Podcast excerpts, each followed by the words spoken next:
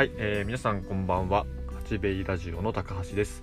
新潟県阿賀野市を拠点にお米と蜂蜜とお花畑を農福連携で作っている農家です。八兵衛とは蜂蜜とお米が由来となっております、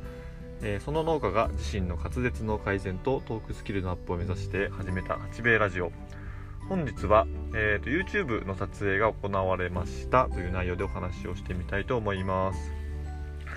えっ、と、YouTube なんですけども、あのー以前もですね、撮ってもらったことがあるんですが、阿賀野市の、まあ、出身のですね、その、まあ、新潟で活動している、その、ラジオパーソナリティさん、まあ、タレントさんもやられてるんですが、えー、性能元元木さんというですね、方がいらっしゃいます。えっ、と、まあ、FM 新潟のラジオ番組、まあ、ゴッチャとかがすごく、まあ、有名なのかなというふうには思っているんですが、まあ、県外の方はあまりまあ知らない方が多いかなというふうに思っています。YouTube でですね、あの、聖の元木、えっ、と、清い、えー野原の野で、元木っていうのは幹っていう字ですね、あの、木の幹の幹で元木で調べるとあ出てくると思います。えっ、とですね、以前はですね、去年のちょうど1年前ぐらいに、あの、まあ、ちょうどコロナ禍にもなって、あの、まあ、YouTube 始められたというところでですね、あの、撮影に、えー来てくださいました。で、その時は、その、まあ、ミツバチを見学したり、ちょっと蜂蜜食べたりみたいなのをちょっと面白おかしく撮った感じでしたね。で、今回なんですけども、その、まあ、阿賀野市の、その、まあ、PR も兼ねてというところで、まあ、阿賀野市愛がね、すごくある方なんで、あの、まあ、阿賀野市の、ね、観光 PR なんかや、その、まあ、えー食に関することであったりとか、まあ、スポットなんかも含めて、まあ、宣伝を、まあ、含めたその撮影が、えーしたいということで、まあ、ご連絡いただきまして、あのー、3部作になってるんですね。あの1回目が、1本目が、あのーまあ、なんでかな、農業体験も含めてで、あのーさつまいも、荒木農園さんっていう、まあ、これも知り合い、まあ、ほぼ全員知り合いなんですけども、荒木農園さんというところでもさつまいもを掘ってですね、そのさつまいもを、えっ、と、笹上山彦農産さんといって、私がまあその、お米作りの研修に1年間、えー行ったところなんですが、そちらでそのまあ、さつまいもご飯を、まあその、金賞米といってですね、あの、食味コンクールでまあ一番になったお米を使って、そのお米を、えっ、と、蒸しか、蒸しかまど、蒸しかまどですね。ごめんなさい、無地じゃなくて、蒸しかまどといって、あの特殊な釜でまあ炊くんですよね。で、その美味しいた、あのさつまいもご飯を食べるっていうのがまあ、え1作目になります。2作目が、その、まあ、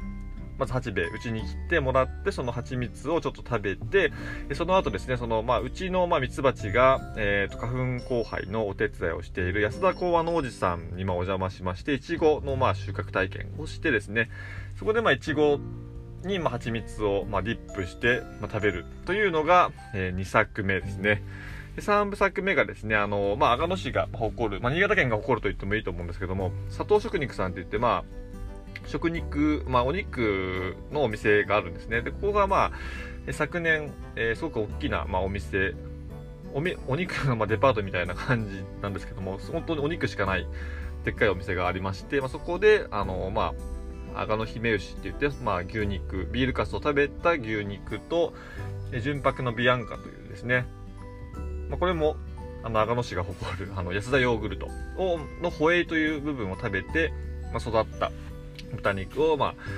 えーそこで購入して、まあ、キャンプ場に行ってですね、まあ、そのバーベキューをするというのが、え3部作目ですね。まあ、この3作の撮影が、あのーいつだったろうな、10月の末ぐらいにまあ行われて、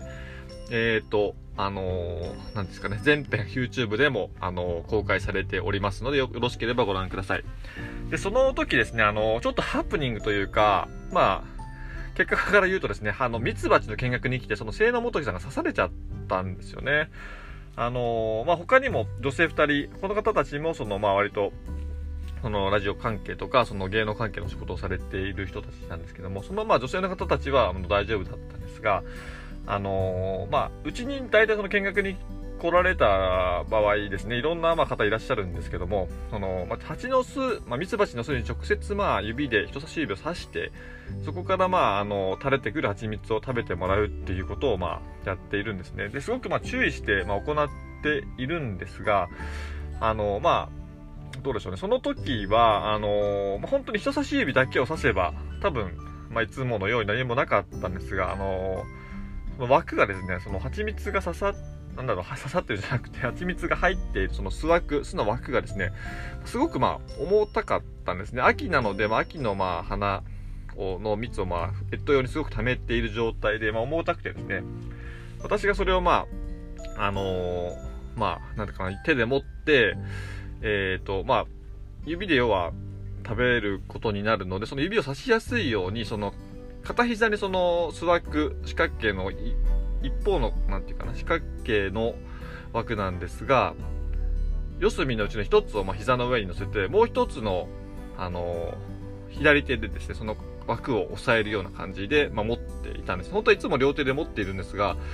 そうするとやっぱりその、まあ、指を刺した時にちょっとブランってなりかねないので、膝の、まあ、重たいので膝の上に乗せてっていう感じでやっていました。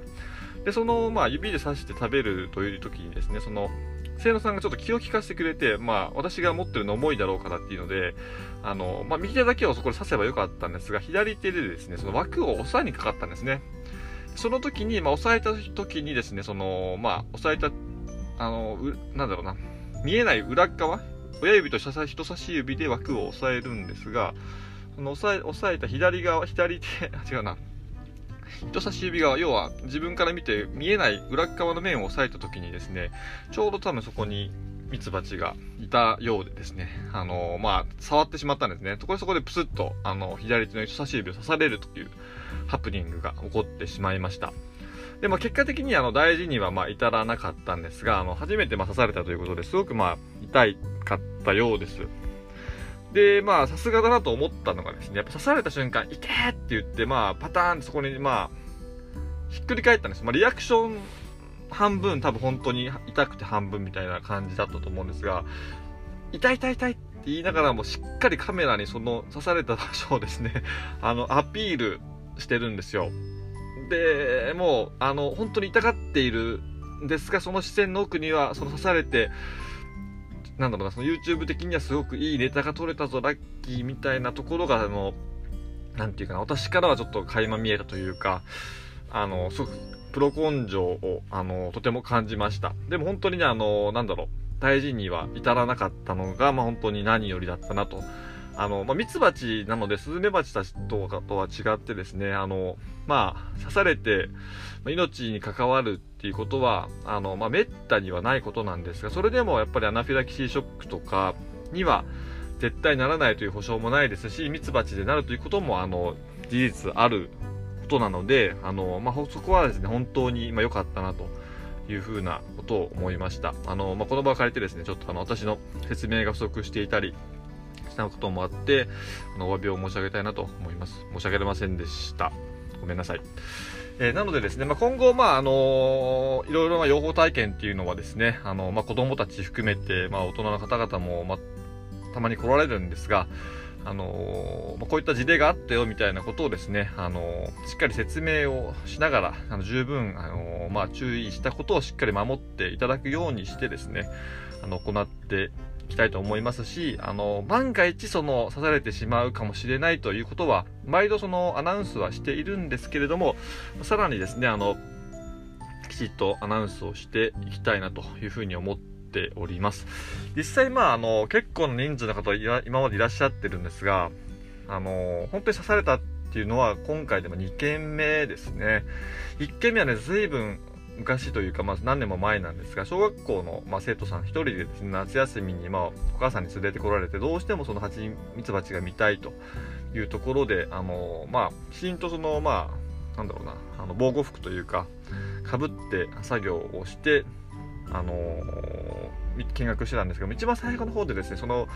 頭にかぶってるやつちょうど脱いだところに、あの、まあ、蜂がブーンって一匹飛んできて、頭の上にちょっと止まっちゃって、そのままなんかそのチクっていうのが件あったんですよね。もうその時もなんかかわいそうだなってことをしたんですけども、あの、まあ、養蜂のね、やっぱり見学っていうことは、なかなか機会がありませんので、いろんな方がいろんな場所に行かれることがあると思いますが、あの、本当に十分注意していただきたいなというふうに思いました。はい。まあ、でもその YouTube の内容的にはですね、あのまあ、その場面もしっかりまあ映っていますし、逆にそのまあ、なんだろう、注意喚起にもなるのかなというふうには思ってはおりますが、まあ、内容としてもすごくあの、3編通して見ていただいても、まあ面白いあの内容になっておりますので長野市の魅力も、まあ、同時に伝わるといいなというふうに、まあ、思っております。あの、まあ、この度本当に貴重なあの経験をです、ね、一緒にさせていただきましてあの清野元樹さん本当にありがとうございました。はい、えー、そんな感じで今日は、えーと、YouTube の撮影が行われましたという内容でお話をしましたあの今日の八兵衛のインスタグラムにもあのその時の写真がまあ1枚とあとはその YouTube のサムネイルの画面が、3枚載っておりますのでよろしければご覧くださいはい。それでは本日もご清聴誠にありがとうございました。と行きたいところなんですが、明日そうですね。明日、11月14日、えっ、ー、と、新潟市で、えっ、ー、と、農福マルシェが行われます。先に言うべきでしたね。あの、農福マルシェ、えー、農福連携で、まあ、あのやっている農家さんだったり、福祉事業所の商品が、あのずらりと、並ぶ、えー、まあ、農福マルシェが明日、えー、古町モールにて行われます。新潟市近辺にね、お住まいの方、もし、あの、このラジオを聞いてちょっと興味あるなという方は、ぜひ、お越しください。えー、それでは、えー、さようなら。